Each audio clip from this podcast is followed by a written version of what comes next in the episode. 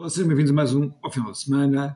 Desde a nossa última conversa, tivemos a vitória de um libertário na Argentina e tivemos a, vitória de alguém que podemos contar com extrema-direita ou direita radical na Holanda. Pois bem, eu queria enquadrar um bocadinho essas vitórias e procurar ter um, uma visão um bocadinho histórica de como elas aconteceram. Bem, há duas maneiras de um país portanto, atingir a modernidade, conseguir chegar a um determinado ponto. Uma maneira é o país ir se modernizando progressivamente, ir fazendo as reformas a tempo. Outra forma é o país não fazer reformas, o país procurar sempre manter as coisas, eventualmente ir piorando, de repente tem uma revolução, as coisas mudam e, e, e altera-se o paradigma, depois o paradigma vai, não se vai atualizando, há uma nova revolução, e as coisas vão mudando e, digamos, o país tem uh, essa evolução não de forma progressiva, mas sim, digamos, aos saltos. Os dois países que se veem como utilizando estes dois modelos, o modelo das reformas progressivas, a Inglaterra. A Inglaterra nunca teve nenhuma revolução à séria.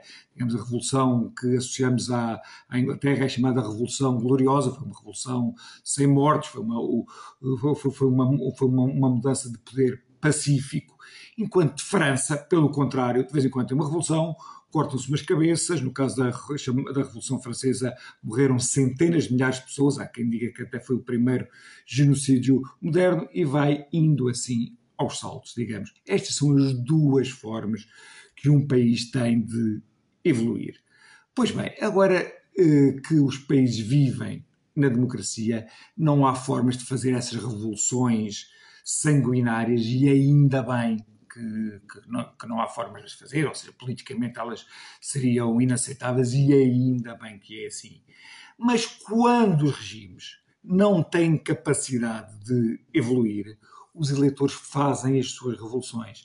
E aquilo que nós vimos na Argentina, ou aquilo que nós vimos hum, na Holanda, é uma dessas revoluções. Foi quando o regime não teve a capacidade de fazer as suas reformas a tempo, os eleitores fizeram uma espécie de uma revolta dos eleitores. Se nós podemos uh, contestar se, essa, se a escolha é a melhor escolha ou não é a melhor escolha, ou seja, escolher um libertário ou escolher uma pessoa conotada com a direita uh, mais radical, podemos interrogar-nos se é a melhor escolha ou não, mas uma coisa é verdade, são gritos de um povo que uh, os governos, digamos, tradicionais não souberam dar, eh, portanto, responder aos seus anseios, porque não é normal um país ter 140% de inflação, é sinal que de alguma forma esse governo, entre aspas, normal falhou, e não é normal haver o choque de civilizações que existe na Holanda, também é sinal que de alguma forma esse, os governos tradicionais falharam. Pois bem, trazendo isto cá para Portugal, o que é que eu acho que é o caso português? Eu estou convencido que as eleições do próximo ano vai ser a última oportunidade que Portugal tem de se reformar, digamos, dentro do sistema. Isto porque se o PSD não for eleito nas próximas eleições, o que vamos ter é Pedro Nuno Santos, que adota um discurso político radical de esquerda, discurso político em algumas coisas alucinado e mentiroso, tipo a dizer que a direita quer acabar com a saúde, quer acabar com a educação, esse tipo de discurso altamente terceiro-mundista, o que vamos ter é Pedro uh, Nuno Santos a deixar um país profundamente clivado, em que, com tantos anos de captura uh, do Estado pelo PS, há muita gente que não se vai rever no Estado, e então, passado, é natural também que o nosso empobrecimento relativo continuo.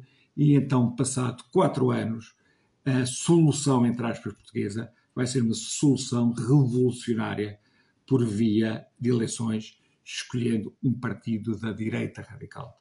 Eu não era o cenário que eu gostava que acontecesse, eu gostava que em março houvesse essa oportunidade de alternância democrática e que fosse um governo liderado pelo PSD a suceder ao socialismo, mas se tal não acontecer, daqui a cinco anos, possivelmente, Portugal será atingida pela vaga que varre a Europa, que já varreu na Suécia, em Itália, na Holanda, previsivelmente varrerá na França, que, quer se goste, quer não, é esse o curso da história. Era isto que tinha para conversar convosco. Cá nos vemos para a semana.